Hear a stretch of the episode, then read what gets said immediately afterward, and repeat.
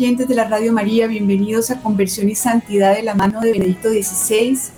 Estamos, como siempre, aferrados por el amor de Dios y en los brazos amorosos de nuestra Madre Santísima. Hemos venido hablando de la unión entre amor y fe, entre amor y verdad.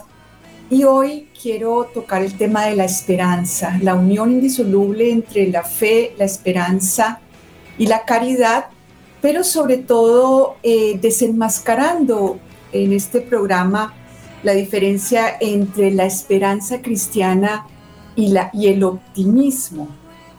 Dice el Papa en su libro Mirar a Cristo, creo que es posible comprender la verdadera esencia de la esperanza cristiana y revivirla únicamente si se mira a la cara a las imitaciones deformadoras que intentan insinuarse por todas partes.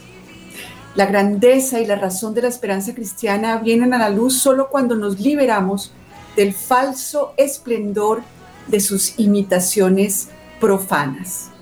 Entonces vamos a mirar exactamente hoy, pues, cuál es esa diferencia que el Papa hace entre esperanza y optimismo.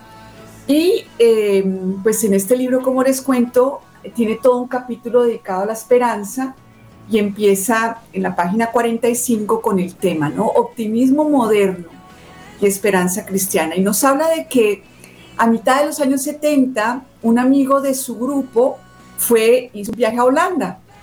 Allí, la iglesia, como sabemos, siempre estaba dando de qué hablar, vista por unos como la imagen y la esperanza de una iglesia supuestamente mejor para el mañana y por otros como un síntoma de decadencia espantosa y que pues lo que quería era, era un llamado a la conversión. Entonces este amigo del Papa, dice él, como era un hombre leal y un preciso observador, nos habló de todos los fenómenos de descomposición de los que ya habíamos oído algo. Seminarios vacíos, órdenes religiosas sin vocaciones, sacerdotes y religiosos que en grupo daban la espalda a su propia vocación, desaparición de la confesión, dramática caída de la frecuencia en la práctica dominical, etcétera, etcétera. Entonces dice el Papa que después de haber comentado todo esto, eh, que eran pues signos de decadencia y un llamado brutal a la conversión, Dice así, la verdadera sorpresa del relato fue cuando la valoración final, hizo la valoración final y dijo, a pesar de todo, es una iglesia grande, porque en ninguna parte se observaba pesimismo. Todos iban al encuentro del futuro llenos de optimismo. El fenómeno del optimismo general hacía olvidar toda decadencia y toda destrucción era suficiente para compensar todo lo negativo. Entonces el Papa dice, dice, empezó a reflexionar y decía, ¿cómo es posible que en vez de que esto nos llame a la conversión, eh, sea como un llamado de, de este tipo de optimismo de que las cosas van a ser mejor, porque lo que tiene que cambiar es la iglesia. Entonces dice él, el optimismo podía ser sencillamente una cobertura detrás de la cual se escondiera precisamente la desesperación que se intentaba superar de esta forma.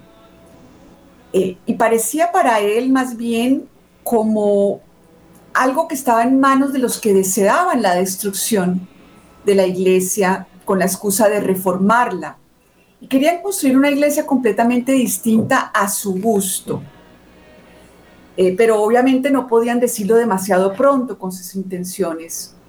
Y hemos escuchado, la discusión entonces se va hacia, no, es que los sacerdotes no deberían tener celibato, es que las órdenes religiosas no deberían ser así, es que esto es antinatural, etcétera, etcétera. Entonces, en vez de contar con la gracia de Dios en la cual tenemos nuestra esperanza de alcanzar nuestra verdadera grandeza, como que se achiquita el llamado del ser humano y entonces se utilizaría todo esto, toda esta, todo este desastre que es fruto de la falta de fe y de conversión, se utilizaría justamente para confiar y tener un optimismo en que ahora el ser humano puede crear una iglesia eh, a su, de, su tamaño, ¿no? Achiquitando las posibilidades de la gracia a lo que el ser humano es simplemente capaz.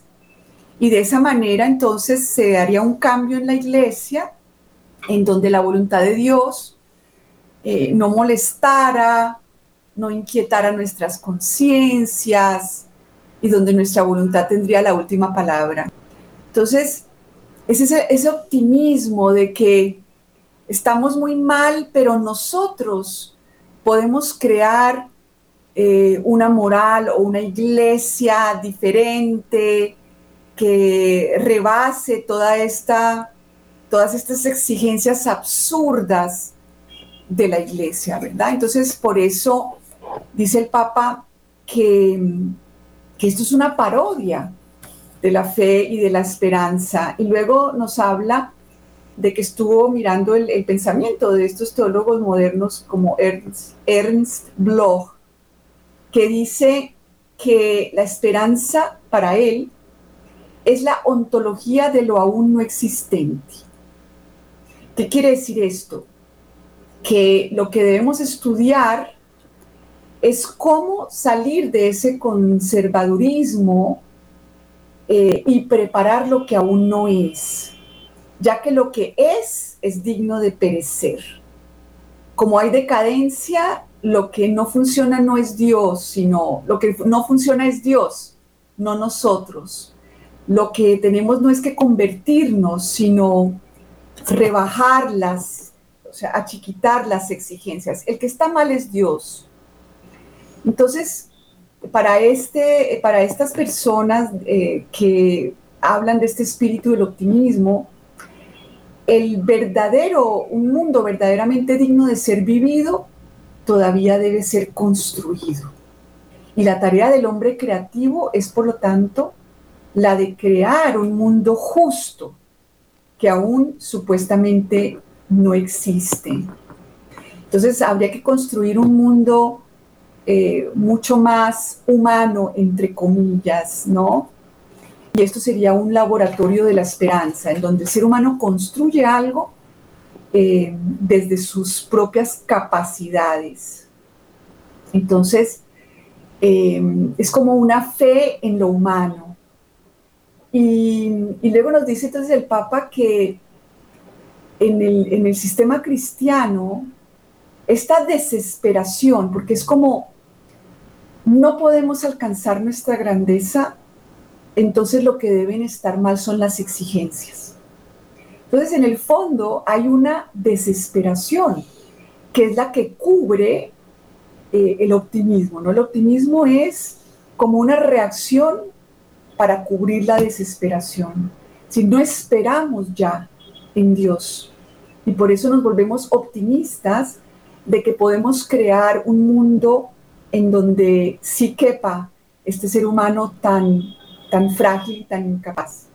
Entonces dice él que la desesperación es la oposición radical contra la fe y la esperanza y se califica como pecado contra el espíritu, porque finalmente toda esta decadencia de la que el Papa está hablando y que sabemos que existe especialmente en países como Holanda, pues es, es fruto de una falta de apertura a la gracia, pero en vez de reconocer eso, se pone, eh, es como una desesperanza, es como que no podemos esperar nada de Dios eh, y debemos es como cambiar todo. Entonces dice él que, vuelvo a leer, ¿no? que la desesperación, ese tipo de desesperación es la oposición a la fe y la esperanza y se califica como pecado contra el espíritu, porque excluye su poder el poder del Espíritu de curar y de perdonar y se niega, por tanto, a la redención. Entonces, fíjense cómo hemos leído, ¿no? El pecado contra el Espíritu Santo. Entonces, este, la desesperación, el no esperar ya en Dios y, a, y achiquitar nuestro destino, nuestra vocación, es esto que excluye el poder de Dios eh, y el poder de la redención. Pues en la nueva religión, dice el Papa, el pesimismo es el pecado de todos los pecados. Y la duda ante el optimismo, ante el progreso, es un, un asalto frontal al espíritu de la edad moderna. Es el ataque a su credo fundamental sobre el que se fundamenta su seguridad. Es decir, el ser humano hoy en día es optimista de lo que él mismo puede crear. Voy a ser una mejor persona.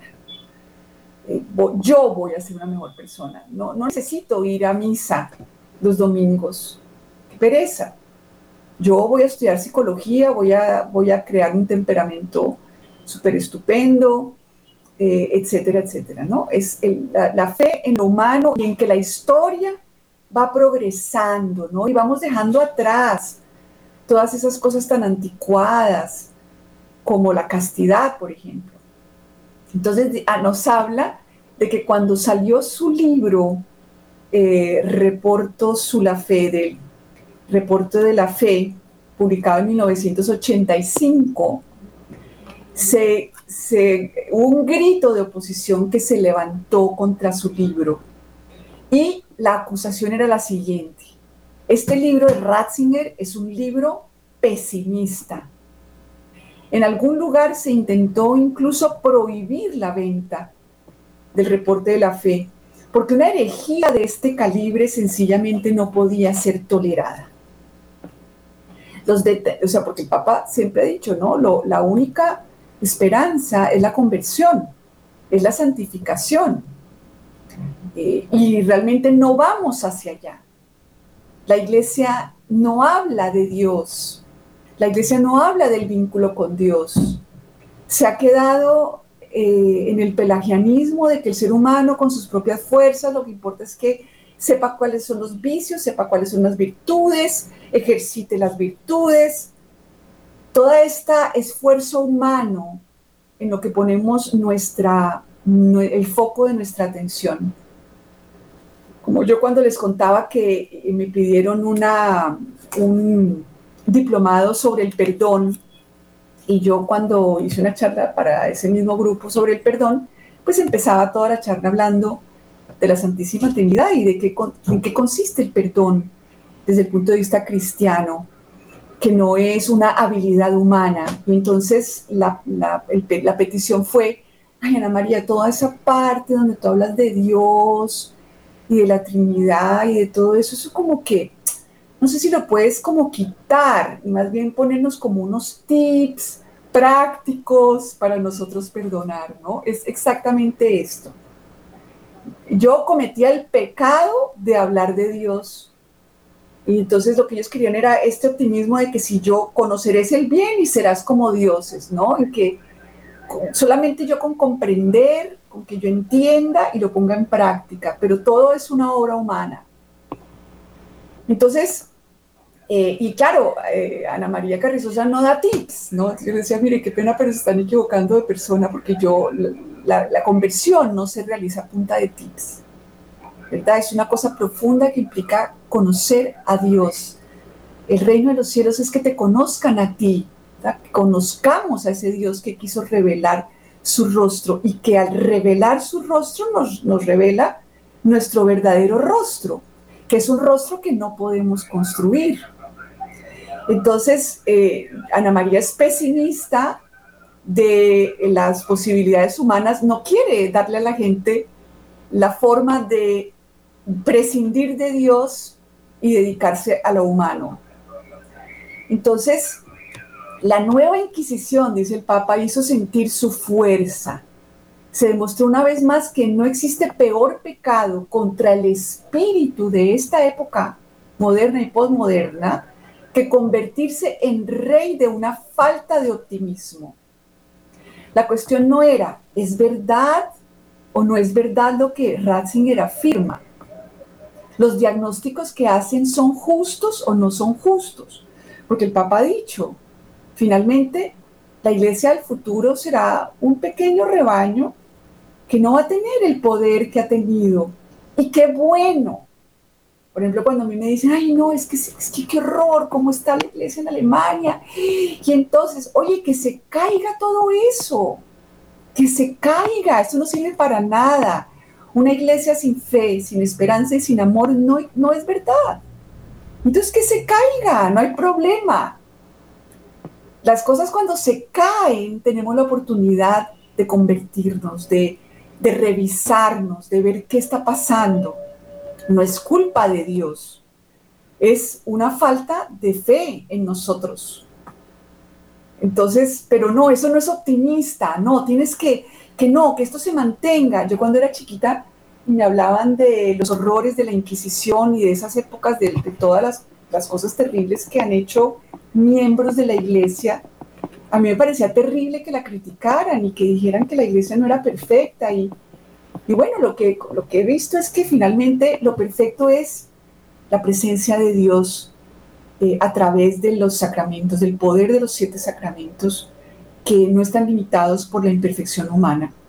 Pero hoy en día se quiere prescindir de los sacramentos, más no se habla de los sacramentos. El otro día yo en, en mis redes sociales coloqué, oigan, ¿quién quisiera aprender qué es el bautismo y cómo vivir una vida diaria? Y me contestó una persona, ay, yo quisiera, pero de resto, eso de qué es el bautismo y cómo vivir en la vida humana y cuál es la liturgia de la vida y que si la Eucaristía, como que eso no, nadie quiere, una persona me dijo que quería un, un taller sobre el bautismo. Entonces, los diagnósticos, no importa si son justos o no, pude constatar, papá, que nadie se preocupaba en formular tales cuestiones, en formular tales cuestiones fuera de moda. Es que está fuera de moda, ¿no? El criterio era muy simple. ¿Hay optimismo o no hay optimismo? Eh, aquí el Papa cita también la encíclica sobre el Espíritu Santo del Papa Juan Pablo II que dice, la blasfemia contra el Espíritu Santo consiste precisamente en el rechazo radical de la aceptación del perdón. No quiero perdón, sino quiero prescindir de Él. Y para prescindir de Él, justifico mi mal. Justifico que no puedo vivir mi vocación a la vida religiosa. Entonces, en vez de pedir perdón por mis faltas, lo que está mal son las exigencias, ¿no? Y si cambiamos las exigencias, entonces podemos ser optimistas. Entonces, eh, mi papá sigue pues hablando de cómo esto ha sido eh, pues obviamente hay una fe en la historia, muchas, eh, muchas filosofías han caído en optimismo ideológico, ¿no? Y nos dice él, pues esto es una pura fachada de una gran desesperación interna. En el fondo, lo que hay es una terrible desesperación. Entonces nos dice que el, el fin de la esperanza cristiana es el reino de Dios, es decir, la unión del hombre y el mundo con Dios mediante un acto del divino poder y del divino amor. En cambio, el optimismo es, vamos a ser una sociedad más perfecta, vas a ser cada vez mejor tú mismo, tienes muchas herramientas, tú lo puedes hacer, tienes que hacer estas afirmaciones de que tú puedes, no te preocupes, ¿verdad? Y finalmente, el fin de la esperanza cristiana, lo vuelvo a repetir, es el reino de Dios. ¿Cuál es el reino de Dios? Ah, venga a nosotros tu reino, decimos en la oración del Padre Nuestro, es la unión del hombre y del mundo con Dios. ¿Mediante qué? El esfuerzo humano no un acto del divino poder y el divino, amor, donde recibimos esta unión que, nos, que es el fruto de la esperanza, la base de la esperanza cristiana, en los siete sacramentos. La finalidad próxima que nos indica el camino y nos confirma la justicia del gran fin es la presencia continua de este amor y de este poder que, que nos acompaña en nuestra actividad y nos socorre allí donde llegan nuestras posibilidades al límite. Justamente donde llegan nuestras posibilidades al límite es donde nos socorre la gracia, pero no necesariamente para que salga como yo quiero, sino para que yo abandone el optimismo de las cosas en las que nosotros ponemos normalmente nuestra esperanza. La finalidad de, estas ideologías del optimismo es el éxito, la realización de nuestros propios planes y nuestros propios deseos, nuestro hacer y nuestro poder, en los que queremos confiar plenamente. Esto es totalmente irracional, pero nosotros confiamos constantemente en eso. estamos hablando pues de estos optimismos eh, de los que quieren destruir la iglesia, pero nosotros constantemente hacemos parte de este tipo de optimismo. En la medida en que íbamos creciendo, pusimos nuestras esperanzas en muchas cosas. Por ejemplo, en el éxito profesional. ¿Mm? Si yo tengo éxito profesional, todos mis problemas van a estar solucionados. Voy a ser una persona feliz. Voy a tener autoestima. No voy a tener rechazo de los demás. Voy a ser una persona con dignidad. Pura mentira. Pero podemos darle y darle y darle al optimismo de que si yo sigo empeñándome en poner todos mis esfuerzos en mi vida profesional, entonces, no sé, voy a tener todo esto, ¿verdad? No, no, no. Otros, otros cuando íbamos creciendo dijimos, no, no, no. La esperanza está en hacer que todo el mundo esté contento.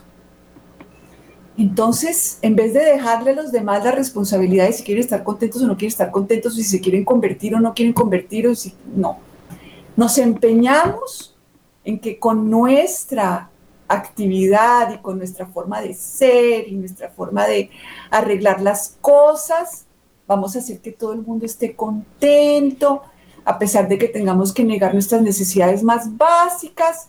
No, la fe y el optimismo hoy no logré que todo el mundo estuviera contento, pero mañana lo voy a lograr y voy a seguir siendo la más divina, olvidándome de mí misma, de mis propias necesidades y voy a dedicarme a, salvar a los demás y hacer que estén contentos. ¿verdad? No, no, no. Otros, otros habremos dicho, no, lo mejor es, la esperanza la tenemos que poner es en quedar siempre bien, en que la gente no se dé cuenta que cometimos errores, lo que tenemos que hacer es ser perfectos, hacer todo perfecto. Entonces, desde por la mañana estamos llenos de nerviosismo, llenos de ansiedad, llenos de, estrés. Y seguimos así el día, porque es que entre más estresada me esté, pues a lo mejor mejor me salen las cosas. Entre más ansiosa esté, a lo mejor eh, me voy a poner con más aplicación y voy a lograr que las cosas estén más perfectas. Entre más ansiosa esté de lo que está haciendo mi hijo, entonces más lo puedo ayudar porque lo que importa es cómo estoy yo, ¿no? Cómo me pongo de estresada, cómo me pongo de ansiosa, cómo me pongo de mal. Y entonces así tengo el optimismo de que yo en estos estados así voy a lograr hacer algo, ¿no? Eh, o ponemos la fe en, la cantaleta y en, las, y en los buenos consejos, ¿no? Entonces, si yo logro darle el buen consejo, entonces mi hijo no va a andar por malos caminos, entonces me la paso metiéndome en su vida, de metiche en la vida de los otros, diciéndole a los demás qué tienen que hacer, porque ese es el optimismo, ¿no? Es la creencia de que yo puedo hacer, crear lo que decía aquí el Papa, ¿no? El optimismo es crear, ya les vuelvo a leer, la esperanza es la ontología de lo que aún no existe, ¿verdad? Entonces yo no tengo un mundo, eh, una familia feliz, pero entonces yo mañana voy a, a pensar muy bien todo lo que yo tengo que hacer para lograr que que mis papás estén bien, que dejen de pelear, que no se vayan a separar, que todo esté perfecto, que todo el mundo esté contento, que nadie se lleve mal, que no haya peleas. Qué cansancio es el optimismo, ¿verdad? Porque es construir lo que todavía no existe. El hombre creativo es el que crea el mundo justo que aún no existe. ¿Y cómo lo creo? Con una cantidad de, estrategias humanas, de puras estrategias humanas. Y puedo incluso usar a Dios, pero lo importante es crear ese mundo y tener ese optimismo de que hoy puedo estar angustiada y triste porque es que el mundo no es como yo quiero, pero puedo tener el optimismo de que si yo eh, esta noche voy a la clase de, de parentalidad y si yo aprendo exactamente cómo es el desarrollo de los niños, entonces yo voy a poder crear, hacer que mi hijo no sea así como es, de desobediente, etcétera, etcétera, etcétera. En vez de abrirnos hoy, levantar el corazón hoy a Dios que está presente en medio de este caos, en medio de este desastre. Ahí, en medio de, este desastre, puedo encontrar a Dios y estar bien. ¿Por, ¿Por qué? Como dice aquí el Papa, la verdadera esencia de la esperanza cristiana es la unión la unión entre el hombre, el mundo, con Dios, mediante un acto del divino poder y amor. Yo tengo que esperar a que mañana las cosas sucedan como yo quiero para estar bien. Ese es el optimismo. En realidad estoy súper mal, pero pongo mi esperanza en que mañana voy a hacer que, que ahora sí mi mamá deje de criticarme. Voy a demostrarle que yo, que no me tiene que criticar. Le voy a explicar que cuando me critica está haciendo mal. Tengo mi esperanza en eso y que yo voy a convencerla de cambiar. Porque esto está mal. Pero si yo me aplico y si yo la rechazo y le tengo resentimiento y le hablo y estoy mal y me pongo triste, entonces las cosas van a estar mejor. ¿Y qué pasa? Que no están mejor. Que yo pongo mi vida en hold, como decimos, en, en suspenso. O sea, hoy tengo justificaciones para estar muy mal porque no he llegado a, a, eso que mi optimismo me dice que tiene que suceder y que voy a poder hacer si yo me aplico. ¿Mm? Ahí está la diferencia entre la esperanza eh, cristiana y el, optimismo, ¿cierto? Entonces, la finalidad de la esperanza cristiana es, sin embargo, un don. El don del amor que nos viene dado más allá de nuestras posibilidades operativas. El optimismo es crear un mundo donde nuestras posibilidades operativas puedan surgir y realizarse. ¿Cierto? Qué bueno que se caiga esta iglesia en donde las exigencias son tan grandes, porque la esperanza no está en que existe el don del amor, que existe la posibilidad de la santificación que nos viene dada más allá de nuestras posibilidades. La esperanza cristiana es que tenemos la esperanza de que existe este don, pero es un don que no podemos forzar. Pero que es la cosa más, o sea, que yo no puedo acelerar el, el don de la conversión de mi hijo si yo me pongo bien ansiosa y bien cantaletuda y bien opinionadora y así lo voy a forzar para que, y voy a rezar todo el día el rosario para que no gane Petro. ¿Y qué creen que ganó Petro? Pero que es la cosa más esencial para el hombre, ese don, que es la cosa más esencial para el hombre y que consecuentemente no espera del vacío con su hambre infinita. Es decir, no es algo que yo espero que mañana va a pasar y entonces puedo estar optimista y me puedo tranquilizar porque puede que yo nunca vea la conversión de un ser querido. Entonces, que voy a esperar para estar bien hasta ese día? ¿O, voy a levantar el corazón hoy?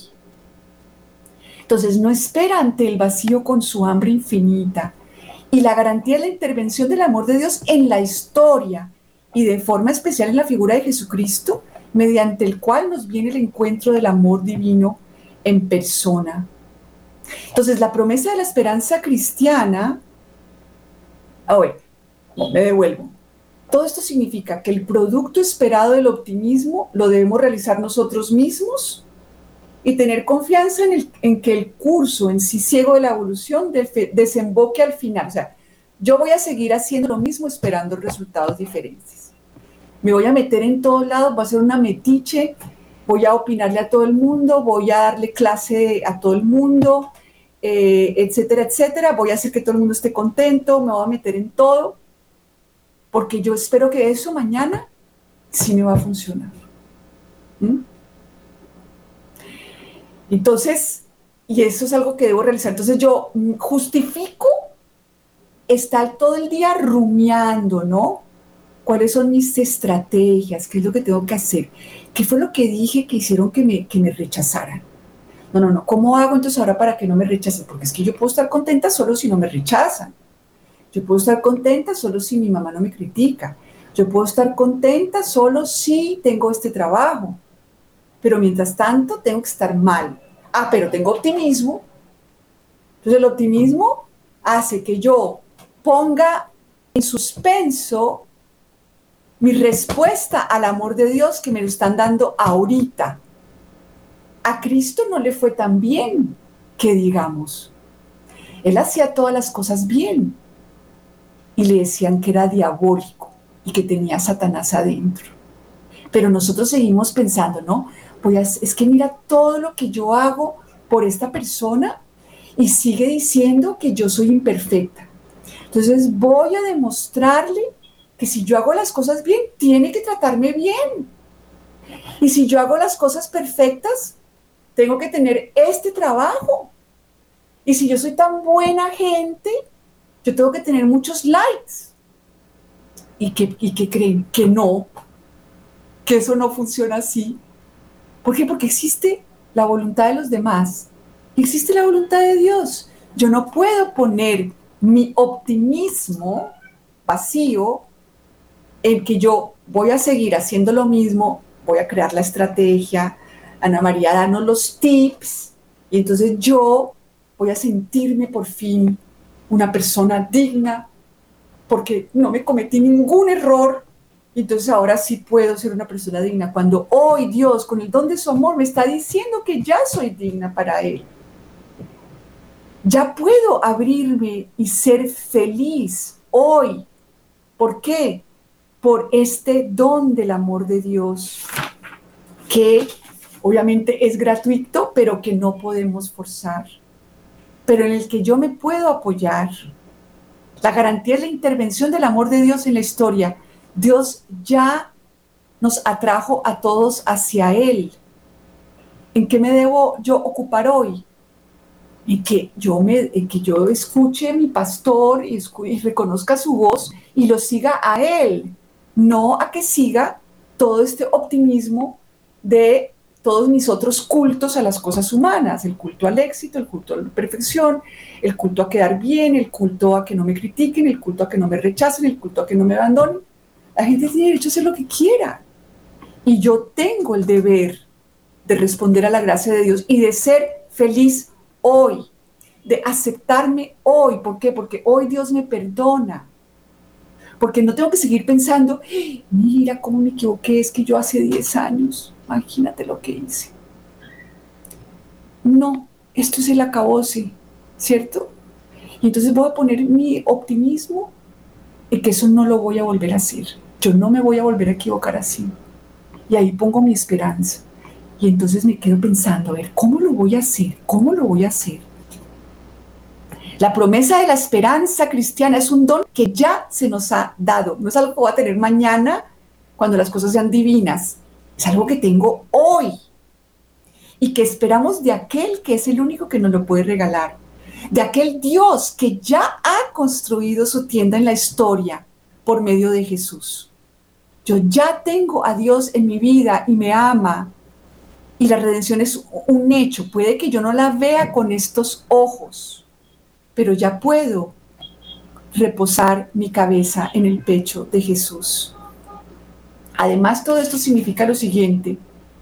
En el primer caso, cuando estamos en el optimismo de las fuerzas humanas, no hay nada que esperar en realidad, porque lo que esperamos debemos hacerlo nosotros mismos. Y no se nos da nada más allá de nuestro propio poder. En el, caso, en el segundo caso de la esperanza cristiana, existe una esperanza real más allá de nuestras posibilidades, esperanza en el amor ilimitado que al mismo tiempo es poder. Entonces, deja de, darte golpes de pecho por lo que hiciste ayer, pide perdón, pide a Dios que repare todo eso, se acabó. Métete, sumérgete en la gracia. ¿A que no lo puedes forzar? No que no puedes controlar el resultado, no, pero eso es lo que se llama conversión.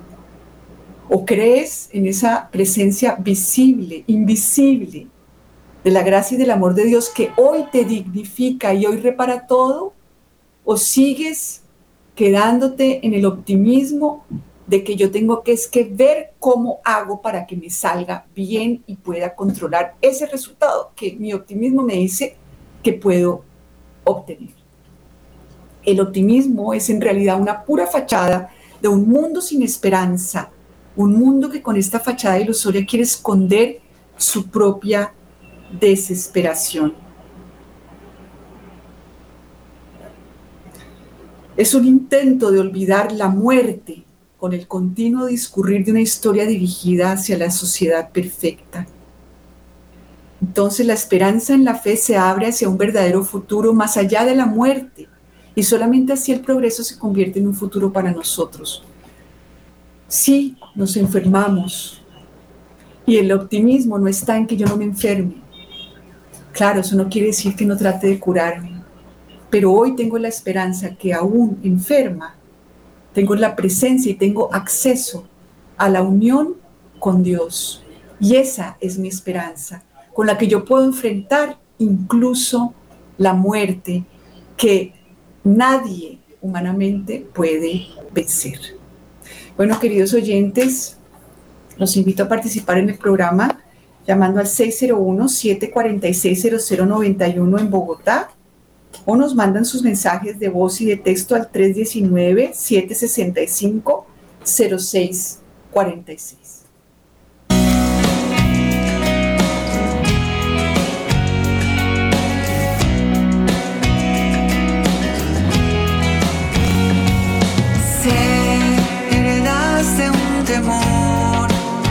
te crees.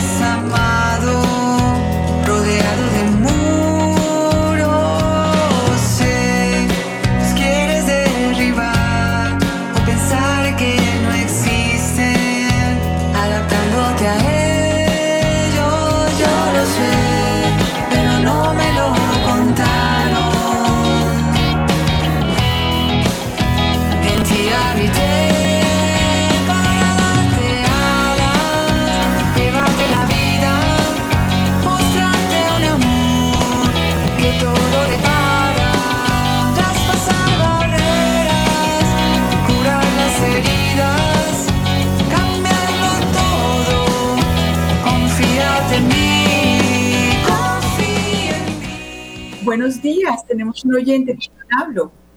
Buenos días, con Luz Mari Silva. Buenos días, cuéntenos, ¿cómo está? Bien, gracias. Eh, tenga, le comento, yo no eh, escuché todo el programa, pero escuché un, pedacito donde usted decía que nos tenemos que perdonar eh, todos los días y me imagino pues que también perdonar a los demás. Venga, le una pregunta cuando uno viene de una familia que, que, la mayoría son así coléricos y bravos, y una abuela brava y, y, muchos tíos bravos, o sea, yo tengo 59 años y vivo como en esa lucha constante de, de, de ¿cómo le digo? De, de ser como más suave con ciertas cosas, o sea, uno es como muy, muy, muy línea, o sea, como que todo tiene que ir en una sola línea y le cuento que yo avanzo 10 pasos, retrocedo 50, avanzo 10 pasos, retrocedo 50 y no he podido encontrar la forma de, de ¿cómo le digo? De, de que mi vida sea un poco más fácil porque cuando uno es así, la vida se le hace más complicada, más difícil. Sí, entonces lo que me estás diciendo, la pregunta es cuál. Eh, perdón, ¿me repite? Entonces la pregunta es cuál.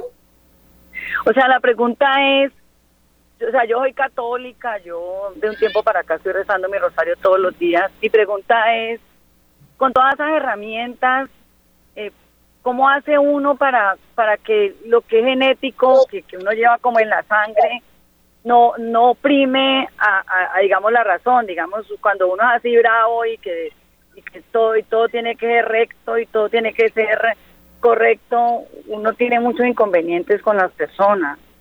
O sea no sé mi pregunta es como esa cómo hace uno para para que la parte genética no la no supere como como como la parte espiritual pues no sé si si si, si me explico. Claro claro. Pues eh, ese es, digamos, todo el, proceso de, conversión, ¿no? Es decir, parte del pecado original es que perdimos el ser dueños de nosotros mismos y, nuestro cerebro pues aprende a lo largo de nuestra vida a, sentirse eh, seguro o inseguro en amenaza, ¿verdad? Esa, esta percepción de amenaza y estas reacciones de nuestro cerebro a las posibles amenazas Em, es algo que nos sucede a todos. Y lo importante es saber que, que independientemente de todo esto que hace nuestro cerebro, eso no somos nosotros, ¿cierto? Que podemos eh, empezar a conocer muy bien esto que hacemos, ¿verdad? ¿Qué es lo que, eh, em, cuáles son las preferencias de mi cerebro? ¿En qué ha puesto sus esperanzas? ¿No? Entonces, por ejemplo, en que todo el mundo salga a tiempo, no sé, por, poner cualquier cosa, ¿no? En que mi hijo no haya botado el pantalón. Entonces, constantemente tenemos como estas, o sea, nuestro cerebro tiene preferencias y tiene fobias. ¿Estamos de acuerdo? Entonces, es muy importante empezar a diferenciarnos, porque nuestra alma no es una herencia. Nuestra alma Dios la crea cuando nosotros somos concebidos. Entonces, eso es, lo que yo llamo la vida en el espíritu. Empezar a diferenciarme, empezar a decir, ay, mira, tengo una parte de mí que somos múltiples, ¿verdad? Así como Dios es múltiple y uno. Adentro tenemos como una familia interna con una cantidad de, de partes de nosotros que tienen diferentes formas de, buscar seguridad. Entonces, por ejemplo, estamos tranquilos si tú no me miras feo, pero cuando me miras feo, entonces mi cerebro coge y ¡zas! te ataca porque ¿cómo es posible? Entonces es importante nosotros empezar a diferenciarnos de ese automatismo, de esa cosa tan determinada del cerebro, porque Jesús quiere que seamos libres. Para eso nos, para ser libres nos libertó Cristo. Entonces es importante ese trabajo que a veces incluso implica terapia para empezar a diferenciarnos nuestra alma de nuestro cerebro y empezar a ver, eh, hacernos cargo de, todas esas heridas que son las que constantemente se activan, ¿no? Si yo tengo una, una herida de rechazo, cuando yo siento que tú me medio rechazas, va a salir alguna parte mía protectora a, o, a, decirte y obligarte a que no me rechaces, o, aceptar que me rechaces y volverme toda sumisa. Hay muchas, muchas defensas, ¿no? Entonces es muy importante tomar conciencia, conocer este automatismo en nosotros porque yo no puedo entregarme en manos de mi cerebro y pensar que yo estoy escuchando la voz de Cristo, ¿verdad? O hago lo uno o, levanto el corazón y empiezo a decir, a ver, en este momento mi pobre cerebro se está sintiendo que esto es el acabose porque tú me estás rechazando y estoy creyendo que yo tengo que coger y explicarte y decirte y cambiarte, ¿no? Porque es que eso es la cosa, que queremos cambiar a los demás queremos que todo sea diferente, como nuestro cerebro, según sus fobias y sus preferencias, ¿no? Entonces, hay que tomar distancia, hay que diferenciarnos y, Cristo quiere sanar nuestra interioridad, es decir, que nosotros recuperemos ese liderazgo interno, ese volvernos nuevamente señores de nuestras propias respuestas. que seamos nosotros los que decidamos cómo queremos responder. Y para eso también necesitamos la gracia, porque fíjense que adentro tenemos como un mundo de ovejas sin pastor. Entonces mi mal genio es una oveja sin pastor. Hay otra parte que quiere controlar, que es otra sin pastor. Otra que se siente mal porque controló. Otra que se siente triste porque es que mira que salió la brava. Es decir, tenemos una cantidad de ovejas sin pastor y no hay, y no hay liderazgo. Entonces lo primero es empezar a... Y Cristo dijo, cuando sea levantado de la tierra, atraeré a todos hacia mí, porque nosotros cada uno también somos ovejas sin pastor, cada uno en su mundito, queriendo que la familia se comporte como yo quiero y por eso sufro, porque yo quiero que justifico estar mal porque es que mi mamá es colérica. ¿Y por qué? ¿Yo por qué tengo que estar mal cuando alguien es colérico? Ahí estoy tomando una decisión. Me estoy entregando en manos de mi cerebro y de sus preferencias y sus fobias. Entonces, este es el trabajo terapéutico bueno, justamente yo me dedico a eso, porque es, eh, no podemos entregarnos constantemente en manos de nuestro cerebro y, crear, y creernos que somos católicos. Y pedirle mucho a Jesús, Jesús, atrae a todas estas ovejas perdidas adentro de mí, atráelas hacia ti, que ellas escuchen mi voz y que yo escuche tu voz, que yo no me rija por todo esto que yo aprendí, por todas estas reacciones aprendidas uno cree que, el dolor es un niño herido por allá. No, es el niño herido con todas estas protecciones que tiene nuestro cerebro para proteger el niño herido. ¿Mm?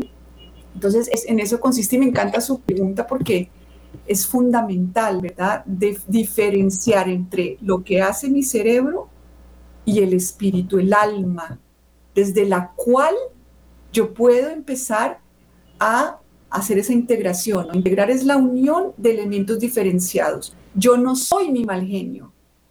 Lo que pasa es que a uno le dicen, ay, tan mal geniada, ay, tan perfeccionista, ay, tan, tan codependiente. No, en mí existe una parte mal geniada, en mí existe una parte perfeccionista, en mí existe una parte que prefiere cuando todo el mundo me sonríe, cuando no me están sonriendo se empieza a sentir nervioso y mal, ¿cierto?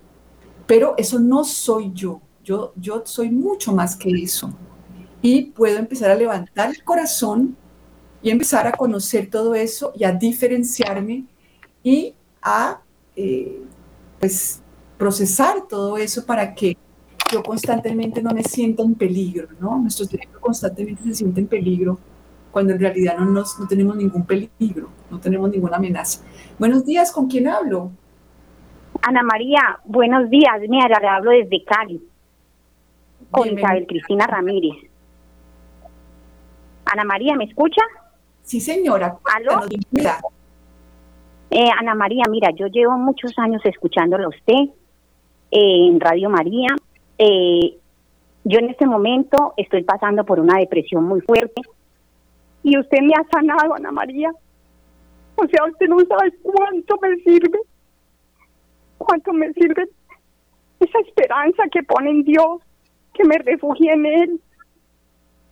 O sea, usted ha sido bálsamo, sus catequesis han sido el mejor bálsamo de mi vida, porque yo he pasado por psiquiatras, por psicólogos, por, por clínicas, internada en clínicas.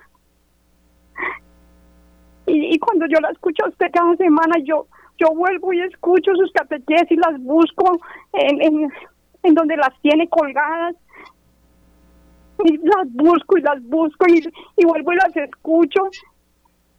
Y eso me, me sana, Ana María, me sana. Me sana más que una pastilla, me sana más que un psiquiatra, que un psicólogo. Yo la bendiga, yo la bendiga, María. es, un, es, es un agua viva como su canción. Es un agua viva, gracias, gracias, mil gracias, hasta luego. Pues me emociona mucho escucharla y, y, le invito a que, a que llame al, al teléfono de la Radio María en Bogotá eh, y, y, si quiere podemos conversar un rato con mucho gusto. Y me alegro mucho que, que todo este, este verdadero rostro de Dios que conocemos a través del Papa Benedicto, pues haga que el amor de Dios nos llegue hasta los tuétanos, hasta las más profundas células de nuestro cerebro y de nuestro cuerpo le mando un abrazo muy grande, mi Dios la bendiga y gracias por ese testimonio. Y con mucho gusto me gustaría mucho hablar con usted. Bueno, queridos oyentes, vamos a tener que ir terminando el programa. Me encomiendo también mucho a sus oraciones. Eh, Cristo está presente. No tenemos que esperar a que el mundo sea como nuestro cerebro preferiría para estar felices y en paz. Podemos descender con Cristo en todos esos infiernos de nuestro corazón. El Papa dice que el infierno existe en cada uno de nosotros. ¿Cuántos rincones sin amor a donde Jesús quiere descender si nosotros se lo permitimos? Siempre se implica esta disposición del ser humano a querer que a abrir esos esos infiernos en donde hay tantas partes de nosotros atrapadas en sentidos de falta de valor, de falta de, de importancia, eh, de falta de valor, donde creemos, no nos creemos amados y dignos. Así que nuestro Señor descendió a los infiernos y quiere descender en nuestro interior. Y ojalá encontremos a alguien para hacer ese trabajo porque solos generalmente no podemos. Dios ha querido que a través de los seres humanos eh, llegar a los demás, llegar a nosotros a través de otros seres humanos. No es una cosa como yo sola con Dios, sino en comunidad.